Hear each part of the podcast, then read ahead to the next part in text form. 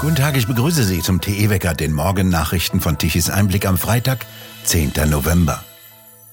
Einen Toten hat der Angriff mit einer Schusswaffe an einer Schule in Offenburg gekostet. Der 15-jährige Schüler ist im Krankenhaus an seinen schweren Verletzungen verstorben. Der etwa gleichaltrige mutmaßliche Täter ging in der Schule für lernschwache Schüler zielstrebig, so heißt es, auf das Opfer in einem Klassenzimmer zu und schoss auf den Mitschüler. Gestern Abend erklärten die Behörden, es handele sich um einen Einzeltäter, der aus persönlichen Motiven gehandelt habe. Täter und Opfer kannten sich offensichtlich. Über weitere Hintergründe wurde gestern Abend noch nichts bekannt. Der mutmaßliche Täter wurde in eine Justizvollzugsanstalt eingeliefert. In Hamburg hat die Polizei einen fünften Verdächtigen gefasst, wie gestern ein Sprecher der Polizei mitteilte. Kinder und Jugendliche hatten an zwei Hamburger Schulen eine Lehrerin und einen Lehrer bedroht. Sie benutzten Spielzeugwaffen, die täuschend echt aussahen. Es handelte sich um 12 bis 14-Jährige, die die Lehrer bedrohten und ein Großaufgebot an Polizei und Spezialeinsatzkräften ausgelöst hatten. Die Polizei ging zunächst von einer echten Bedrohungslage aus.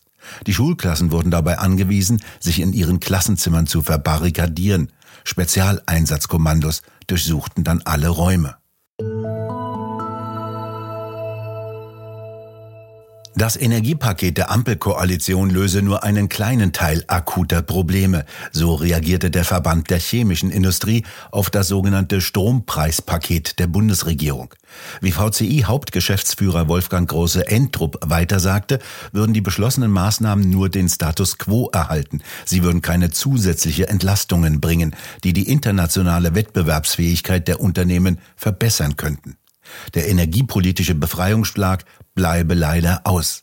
Die Maßnahmen würden den Wettbewerbsnachteil zu Regionen wie China oder USA nicht spürbar reduzieren. Die Ampelkoalition hatte sich darauf geeinigt, dass die Stromsteuer in den beiden Jahren 2024 und 2025 für das produzierende Gewerbe von Mittelstand bis zur Industrie auf ein EU-Minimum gesenkt wird. Insgesamt ist das eine Entlastung der Wirtschaft in Höhe von etwa 2,75 Milliarden Euro. In den Jahren 2026 bis 2028 soll diese Maßnahme fortgesetzt werden, wenn eine Gegenfinanzierung im Bundeshaushalt gefunden werden kann. Unter anderem wird die Stromsteuer für die Betriebe massiv gesenkt. Statt 1,54 Cent pro Kilowattstunde wird in Zukunft nur noch der europäische Mindestsatz von 0,05 Cent fällig. Private Verbraucher zahlen die Steuer weiter wie bisher.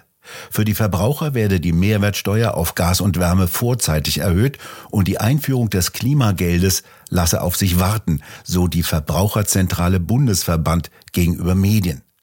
Das Entlastungspaket für die Industrie, das jetzt ausgehandelt wurde, soll zum Teil aus dem Steuerhaushalt, zum Teil aus dem Klimafonds KTF finanziert werden, der aus den CO2-Abgaben der Verbraucher gespeist wird.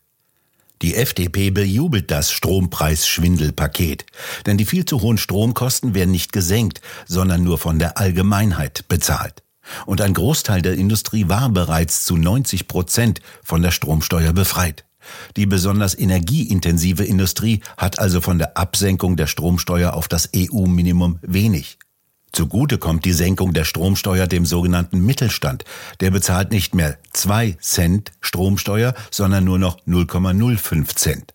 Bei einem Bäckereibetrieb mit einem Stromverbrauch von etwa zwei Millionen Kilowattstunden im Jahr kann das etwa 30.000 Euro ausmachen. Geändert wird auch nichts an den CO2-Preisen, die den Strompreis um circa 6 Cent erhöhen. Weiter für Empörung sorgt die Ablehnung eines Angebotes der Preußen Elektra an das Bundeswirtschaftsministerium.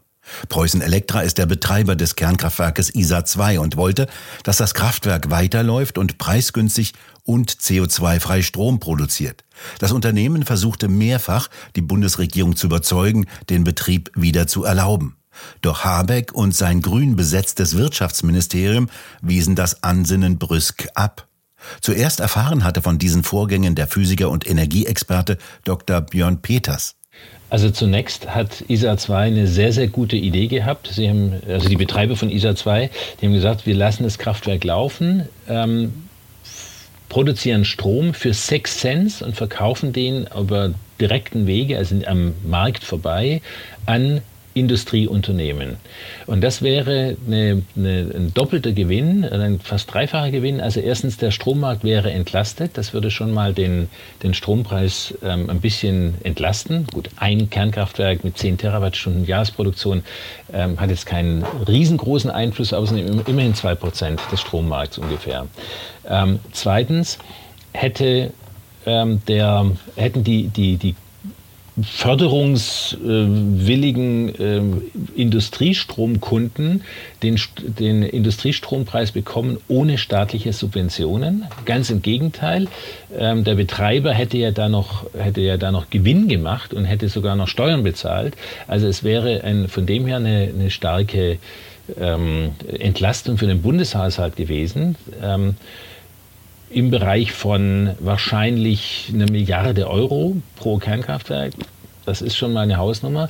Und drittens, äh, dieser Strom wäre dann eben auch noch CO2-frei gewesen. Das heißt, man hätte dann jetzt keine zusätzliche Nachfrage erzeugt irgendwo bei Kohlekraftwerken und bei, bei Emissionshandelszertifikaten. Das heißt, auch dieser Markt wäre entlastet worden. Und wir haben irrsinnig hohe CO2-Preise von 90 Euro zurzeit. Ähm, und das ist, also das macht dann beim Kohlekraftwerk auch ungefähr 90, 100 Euro pro Megawattstunde aus. Äh, das ist also schon richtig viel ähm, und führt eben gerade dazu, dass die Industrie abwandert oder ähm, gleich die Tore zumacht. Das vollständige Gespräch mit Björn Peters können Sie am kommenden Sonntag in unserem Wecker am Sonntag anhören. Einen Brandbrief an die EU hat Bundeswirtschaftsminister Habeck geschrieben. Er bittet darin laut FAZ-Informationen, die Zollregeln für Elektroautos um drei Jahre zu verschieben. Denn ab 1. Januar sollen 10 Prozent Zoll auf den Handel mit Elektroautos zwischen der EU und Großbritannien eingeführt werden. Außerdem müssen vom 1. Januar an mindestens 45 Prozent des Wertes von Elektroautos aus heimischer EU oder britischer Produktion stammen. Außerdem werden strengere Grenzwerte für Batterien eingeführt. Der britische Branchenverband schreibt, diese Regeln seien undurchführbar, weil die teuren Batterien vor allem aus China importiert werden und die sind allein für bis zu 40 Prozent des Wertes eines Elektroautos verantwortlich. Die Einführung des Zolls würde zu Mehrkosten von mehr als 4 Milliarden Euro führen. Die Autoindustrie befürchtet, dass der Zoll die Elektroautos deutlich teurer macht und damit die Nachfrage noch mehr als bisher schon einbricht. In Panama hat ein 77-jähriger amerikanischer Rechtsanwalt zwei Klimawandel-Extremisten erschossen. Die blockierten eine Straße in Panama und verursachten lange Staus. Auf Videoaufnahmen in sozialen Netzwerken ist zu sehen, wie der Anwalt eine Waffe aus seiner Tasche zieht, vor den Demonstranten herumgestikuliert und in einen heftigen Streit mit ihnen gerät. Der Anwalt wurde nach den Schüssen verhaftet. Seit drei Wochen bereits provozieren die Extremisten, nach Agenturberichten meistens Lehrer, mit ihrer Straßensperre auf einer Autobahn westlich von der Hauptstadt des Landes massive Verkehrsprobleme. Die Straßenblockaden haben nach Angaben von Wirtschaftsverbänden zu täglichen Verlusten von bis zu 80 Millionen Dollar geführt. Sogar Schulen blieben landesweit über eine Woche lang geschlossen und mehr als 150.000 Arzttermine seien ausgefallen. Die Behörden hatten aufgefordert, die Proteste zu beenden. Die Extremisten sagen, dass sie keine Vereinbarung der Regierung von Panama mit einer kanadischen Firma wollen, die für weitere 20 Jahre die größte Kupfertagebaumine Mittelamerikas betreiben will. Am 20. Oktober hatte die Regierung Panamas einen Vertrag über Schürfrechte unterzeichnet, der dem Land jährliche Einnahmen von 375 Millionen Dollar sichert.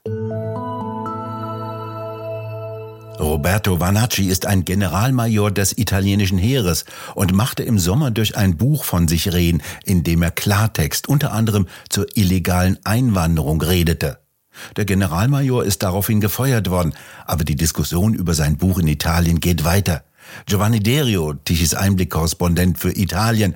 Worum geht es denn da? Bereits seit zwei Monaten beschäftigt dieser Roberto Vanacci in allen Radiosendern, Talkshows. Manche identifizieren sich ganz mit dem General und äh, Ex-Auslandssoldaten, Major, der in Somalia und im Irak gedient hat, der drei Masterabschlüsse hat 55 Jahre alt und er hat ein Buch geschrieben, könnte man so übersetzen mit ähm, Das Land steht Kopf oder ähm, es handelt sich um ein Land, das verkehrt rum quasi derzeit existiert. Und dann nimmt er alles durch von äh, ja, den Ambientalisten, von den ja, Klimaklebern über diese Agenda hin zu LGBTQ, aber auch was Patriotismus, Heimatliebe äh, betrifft und wie sich alles verändert hat. Äh, Generationenkonflikte gab es immer, sagt Vanacci in seinem ja, umstrittenen Buch, äh, früher vielleicht zu vergleichen mit Thilo Sarrazins Ausführungen, nur alles, was er schreibt, hat eigentlich Hand und Fuß. Er zitiert auch äh, Huntington, dass Multikulturalität nicht überall gut geht und sämtliche Länder auch äh, darauf verzichten. Ja, und da stürzt sich die linke Presse oder die, ja, die Meinungsmache wieder auf LGBTQ, auf Homosexualität, die Vanacci ein bisschen als ja, unnormal im Sinne von, wären alle homosexuell, würde sich ja die Menschheit gar nicht weiterentwickeln. Aber da haben sie wirklich nur diese streitbaren Punkte rausgegriffen. Ansonsten geht's wirklich darum, wie entwickelt sich ein Land, wenn, nochmal zurück zur Generationsfrage, die gab es ja immer, dass die Jungen gegen die Alten rebelliert haben mit eigenen Ideen, was ja auch manchmal dem Fortschritt dient, aber nicht, dass Kernwerte, Familie, Patriotismus, äh, Werte generell, Gesetze äh, total auf den Kopf gestellt werden und dass plötzlich eine Agenda der Minderheiten uns aufdiktieren äh, möchte. Und ich sage uns, weil es in Italien ja genauso wie in Deutschland und anderen westlichen EU-Ländern der Fall ist, uns ihre Agenda aufdiktieren wollen, Minderheitenlobbys. Und ja, äh, man merkt einfach, wie die ganzen Werte äh, des, man kann ruhig sagen, christlich-jüdischen Abendlandes erodieren und das wahrscheinlich auch ganz bewusst in Kauf genommen wird. Und da haut ähm, General Vanacci hinein. Wie gesagt, eine ja, Disziplinarmaßnahme wurde von Meloni erst angeregt, dann aber irgendwie aufgrund vieler anderer Probleme wieder fallen gelassen, aber intern hat sich das Militär von Vanacci ein wenig distanziert und er wurde freigestellt. Andererseits wieder wurde in den zahlreichen Talkshows natürlich gesagt, das Buch stand ganz lange auf Platz eins, jetzt unter den ersten zehn und er dürfte seine Schäfchen im Trockenen haben, der General Vanacci. Vielen Dank, Giovanni Derio, für die Informationen aus Italien. Das Wetter bleibt weiterhin unbeständig und wechselhaft. Aus dem Westen kommt kalte Luft in der Höhe an. Die sorgt ab mittags in der labilen Luft für Schauer. Im Osten bleibt es weitgehend freundlich, vielleicht mit ein paar gelegentlichen Schauern. Es wird wieder etwas kälter, die Temperaturen sinken auf meist unter 10 Grad, am Alpenrand nur noch auf 6 Grad. Und nun zum Energiewendewetterbericht von Tichys Einblick. Gestern Mittag benötigte Deutschland um 12 Uhr mittags die elektrische Leistung von immerhin 74 Gigawatt.